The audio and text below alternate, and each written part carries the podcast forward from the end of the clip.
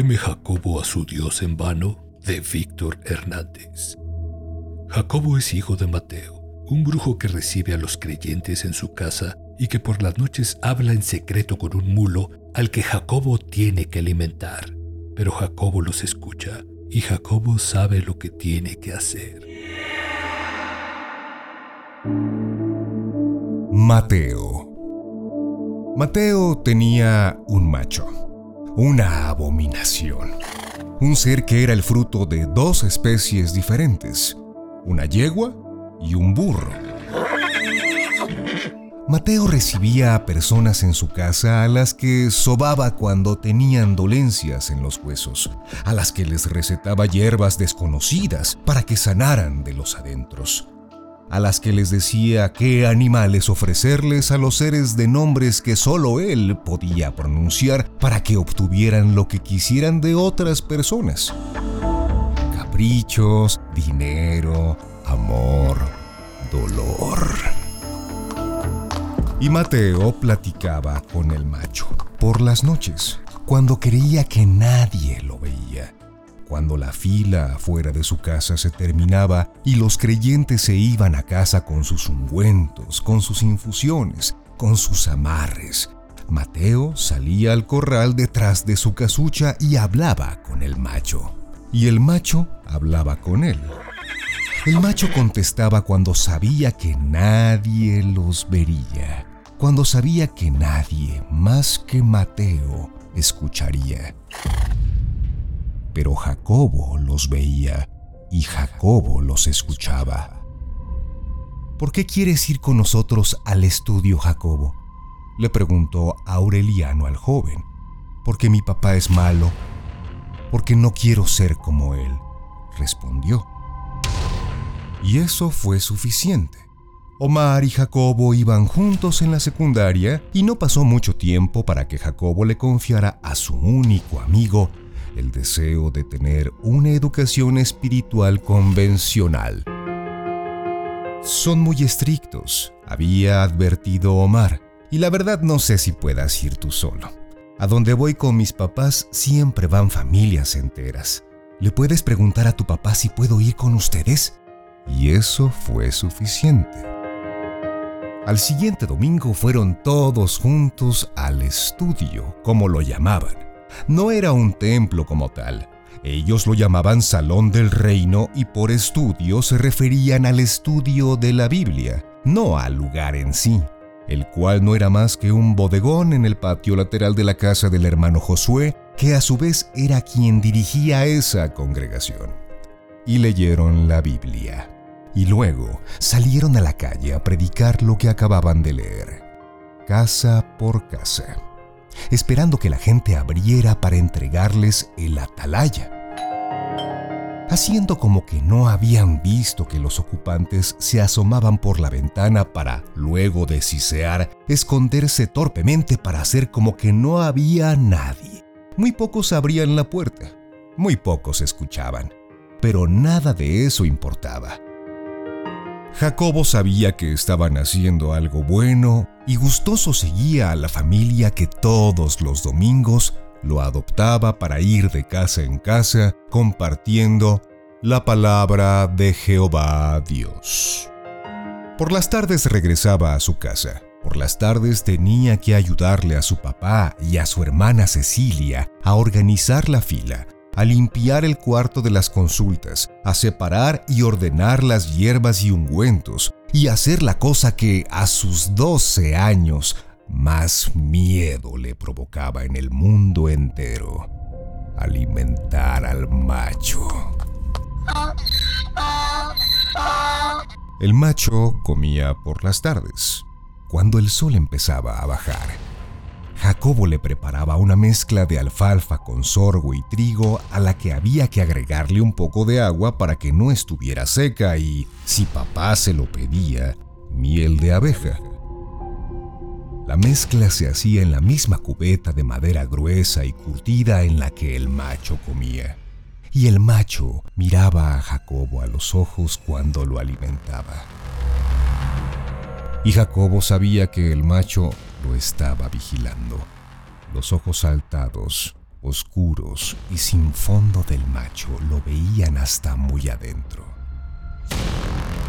Yo sé que me escuchas por las noches, Jacobo.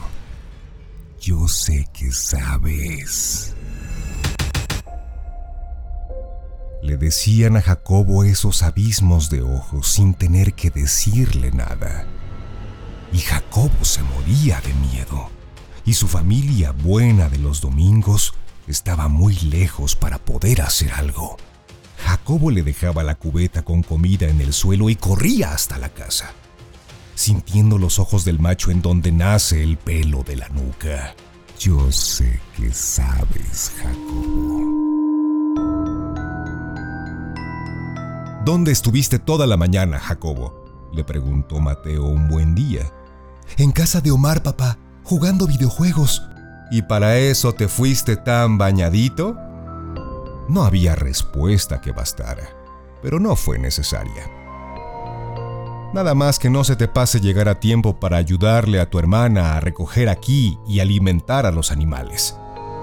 Y eso fue suficiente. Papá nunca salía a la calle.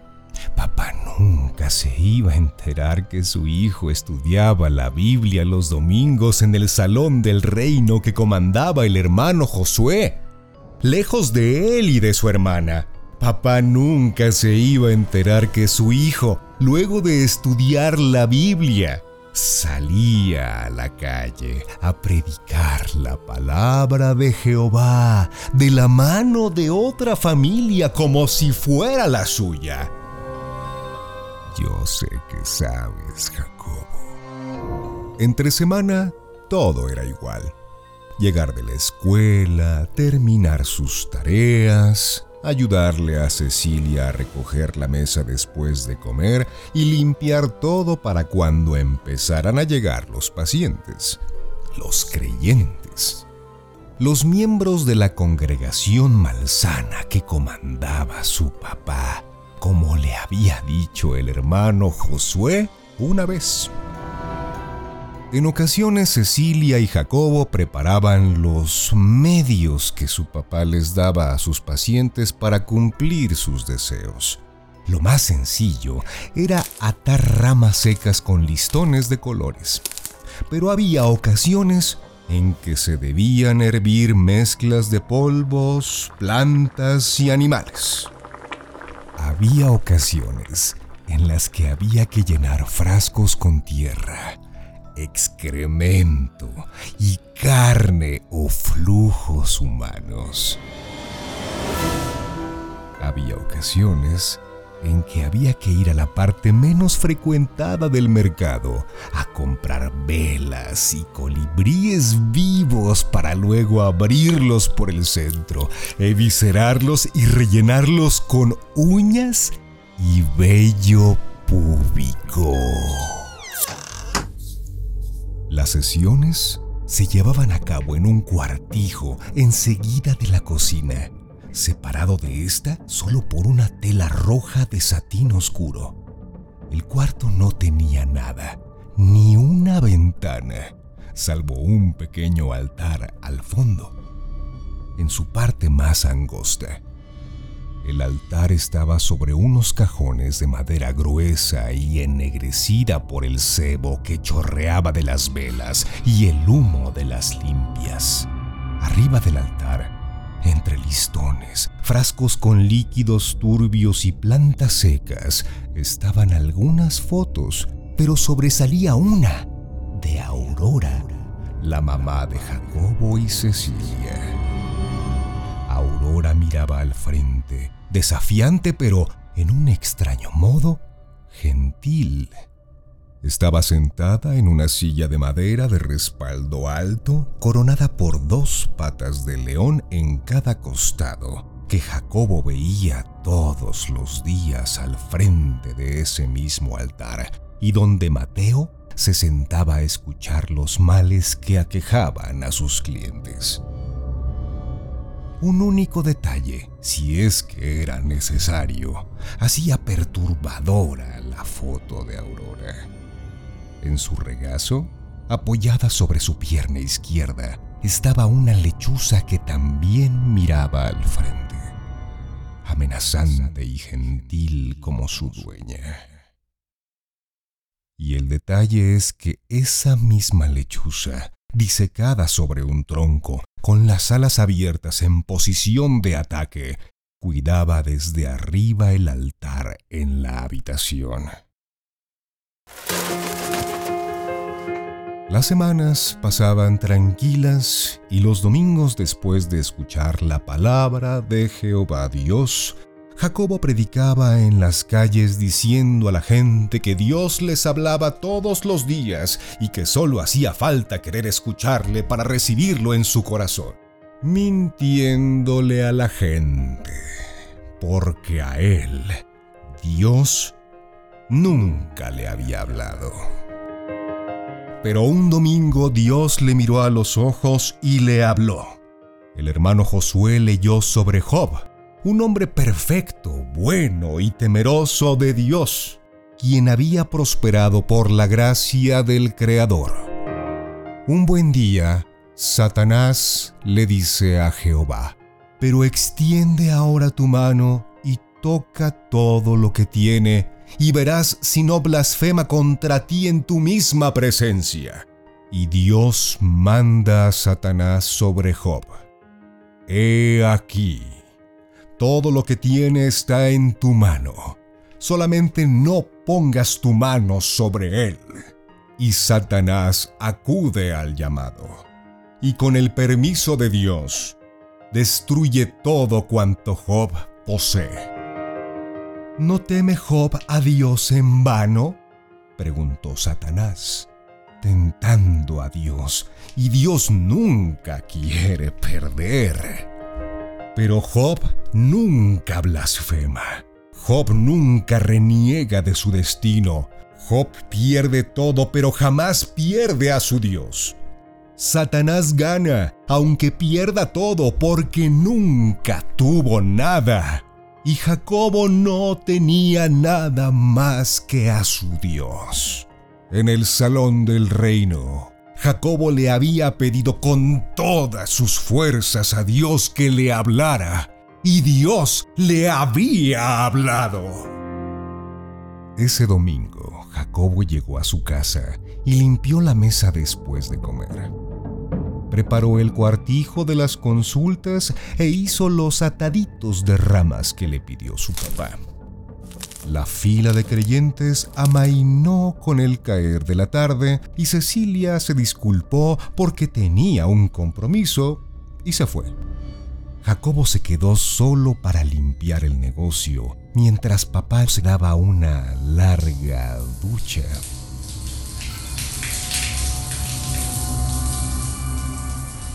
Nadie lo vigilaba. Nadie vio cómo Jacobo tomó un punzón de la caja oxidada de herramientas que guardaba su papá bajo el lavabo de la cocina y se lo escondió en la bolsa trasera del pantalón. Nadie vio cómo Jacobo preparó la cubeta del macho con la comida. Alfalfa, sorgo, trigo y miel. ¿Hoy no te quedas a jugar? Le había preguntado Berta, la mamá de Omar, hacía apenas unas horas. Les preparé palomitas. Muchas gracias, señora, pero tengo que llegar a la casa porque mi hermana va a salir. Bueno, que Dios te bendiga, hijo. Hijo. Hijo.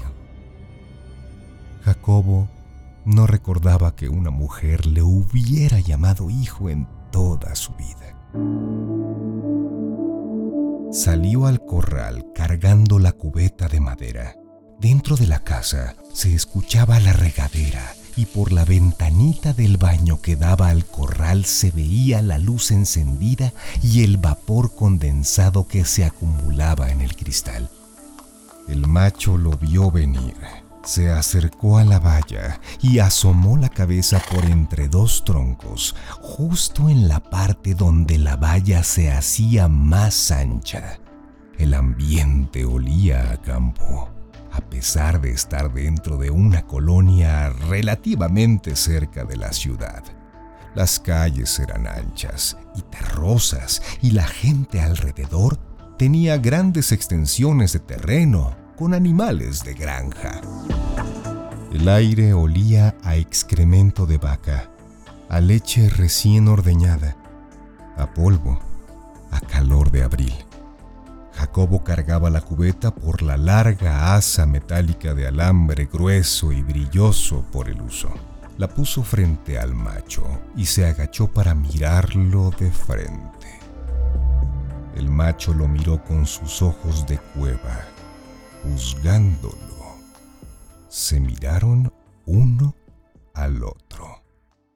Yo sé que sabes. Lo sé.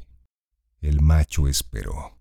Luego agachó el hocico y lo metió dentro de la cubeta al momento justo en que Jacobo levantaba el asa metálica y se la pasaba hasta la nuca, haciéndole un repentino bozal de madera. Antes de que el macho, desconcertado, pudiera echarse para atrás, Jacobo pisó la cubeta y su pie resbaló dentro, enseguida del hocico del animal que no pudo incorporarse, y bajó la cabeza, forzado por el peso de Jacobo, quien para ese momento ya había sacado el punzón de la bolsa trasera de su pantalón, lo apuntó al ojo derecho del macho y en un solo movimiento, con ambas manos, lo hundió limpiamente en él. El ojo se reventó como una uva y sus jugos salpicaron las manos y antebrazos de Jacobo. El punzón fue suficiente. El macho gimió como nunca antes Jacobo lo había escuchado gemir. Dentro de la casa se escuchó un golpe y trastes que cayeron al piso, pero Jacobo no podía voltear, no debía voltear. Era demasiado tarde para detenerse. Jacobo mantuvo el pie dentro de la cubeta para evitar que el macho levantara la cabeza y con toda la fuerza de su peso hundió más el punzón en el abismo negro y profundo que dejó de juzgarlo y que ahora le salpicaba el rostro de sangre y viscosidades.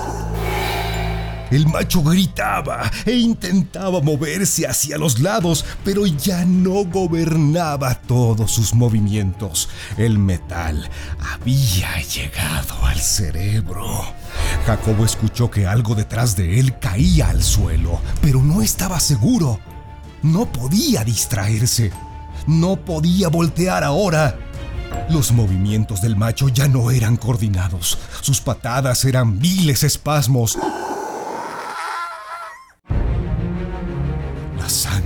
Empezó a llenar la cubeta y el olor de la miel con los granos se tornó ácido y metálico. El macho bufaba y poco a poco cedía sobre su cabeza. Jacobo tenía el rostro y los brazos llenos de sangre y el pie hundido en la cubeta. El macho empezó a manar sangre por la nariz y a cada bufido una brisa rojiza y tibia, iluminada por la última luz del atardecer, llegaba hasta los ojos de Jacobo, que también resoplaba como si hubiera corrido un maratón. Las uñas de sus manos se le clavaban en las muñecas, pero no podía saberse cuándo empezaba su sangre y cuándo terminaba la del macho. Las patas delanteras del macho se endurecieron un momento, como temblando, como anunciando, como negando todo lo que estaba pasando. Quedaron duras como estacas fue solo un instante. El ojo que le quedaba bueno miró de lleno a Jacobo, amenazando. Yo sé que sabes. Pareció que se levantaba, pareció que no estaba herido de muerte pareció que iba a elevar una de sus patas delanteras y la dejaría caer sobre la cubeta y el pie ensangrentado de Jacobo, atrapándolo para siempre, liberando la cabeza de la agarradera metálica para luego abrir el hocico, gigante, antinatural, y engullir la cabeza entera de Jacobo para arrancársela de un solo tajo. No. Las patas delanteras del macho se doblaron y se hicieron de cartón. Una de sus rodillas se venció hacia atrás por el peso de ambos. Quizás algo se rompió por dentro. Y Jacobo cayó sobre la valla, que se venció y terminó sobre el cuerpo muerto del macho, todavía empuñando dentro del ojo el punzón que le llegó hasta el cerebro. El animal aún respiraba, pero los resoplidos no duraron mucho. Jacobo se incorporó apoyándose en el lomo del macho que aún estaba tibio. El animal, ya sin fuerzas, emitió un último gemido, casi inaudible y expiró. Jacobo, sin dejar de verlo, dio unos pasos hacia atrás. No sacó el punzón de la cabeza del macho por descuido, por miedo o por precaución. Siguió caminando de espaldas, esperando. Caminaba sin hacer ruido, con temor a despertar con temor a despertar y descubrir que todo había sido un sueño. Un paso. Dos pasos. El resplandor del atardecer pintó toda la tierra de naranja. Ya no se alcanzaba a distinguir la sangre de la tierra. Jacobo tropezó con algo y fue entonces que volteó hacia atrás. En el piso estaba tirado Mateo. Boca abajo, desnudo, con gotas de agua y restos de jabón por toda la espalda, con una mueca en rictus horrible, las manos tensadas y contraídas, una a un costado de su propio cuerpo, la otra como queriendo cubrirse la cabeza queriendo alcanzar su ojo derecho. Mateo estaba muerto sobre la tierra naranja del atardecer, con sus ojos negros, desorbitados y congelados para siempre en el dolor y el miedo, mirando a la nada. Jacobo lo miró directo a los ojos. Yo sé que sabes. Uno de ellos estaba seco, apagado, como marchito desde dentro, como la envoltura de un dulce podrido que alguien olvidó por años en el fondo de la alacena. Y Jacobo supo, y eso fue suficiente. Una ambulancia se llevó el cuerpo de Mateo y lo regresó al día siguiente para que lo velaran en el cuartito de las consultas, bajo la lechuza y la foto de su madre. Murió igualito que Aurorita, del corazón, aventuró una vecina. Pero por lo menos ella murió mientras dormía. Tú eras un bebé y no te acuerdas. Pero ella era muy buena en lo que hacía. Yo digo que hasta más buena que tu papá. Me curó la gota y me consiguió marido. Al día siguiente cremaron a Mateo.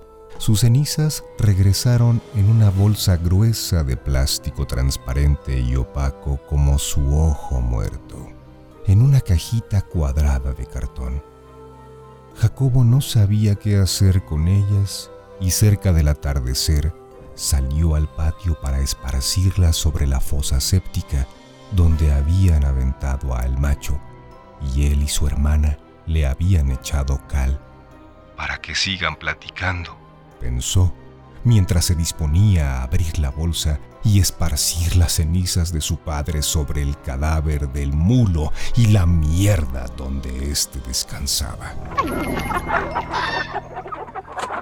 Un alboroto en el gallinero lo detuvo. Giró rápido y corrió hacia él.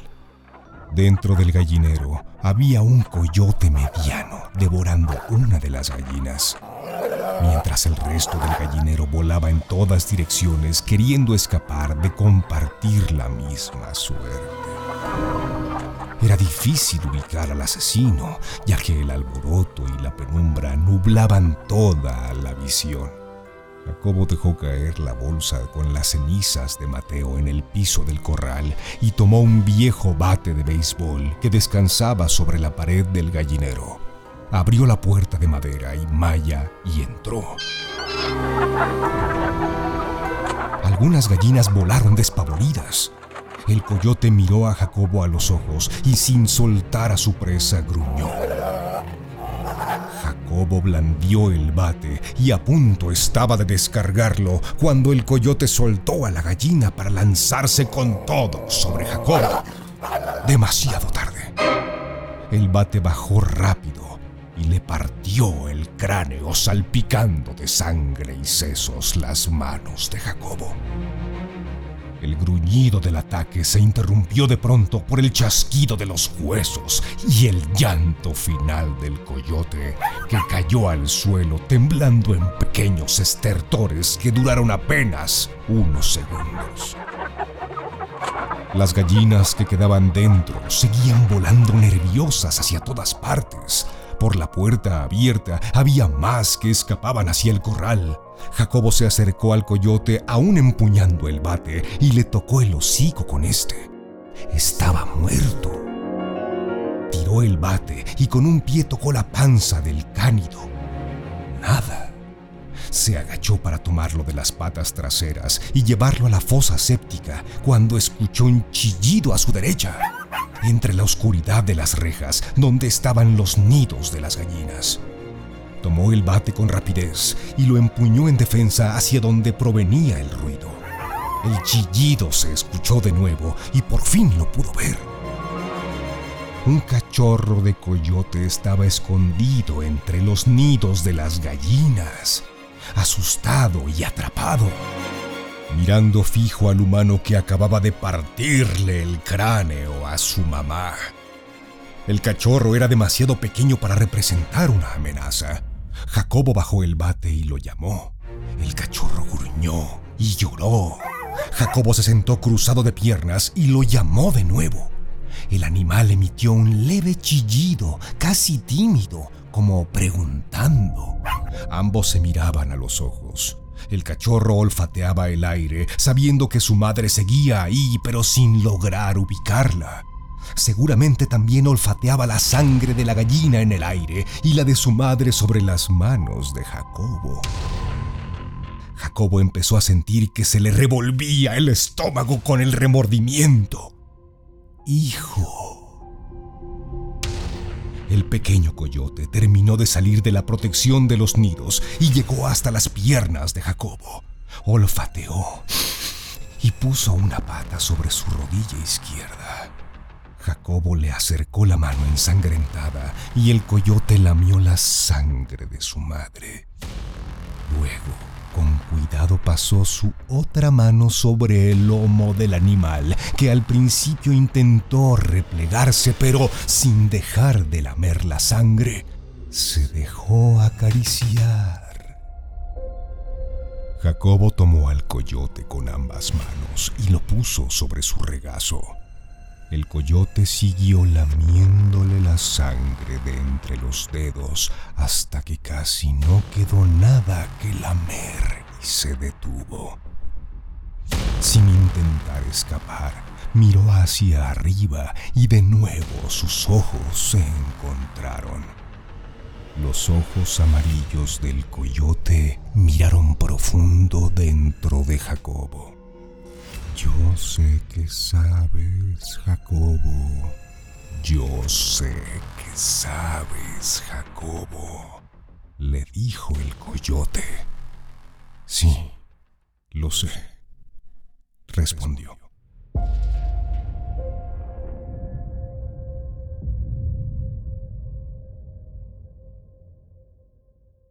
No teme Jacobo a su Dios en vano.